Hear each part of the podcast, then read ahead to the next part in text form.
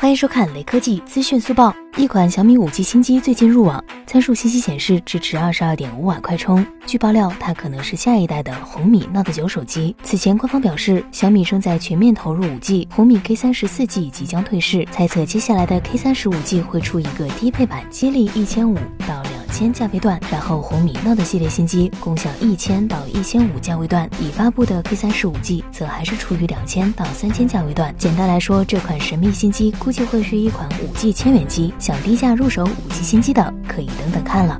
最后扫码关注雷科技公众号有福利，关注并回复小米五 G 即可获得红包，手快有，手慢无哦。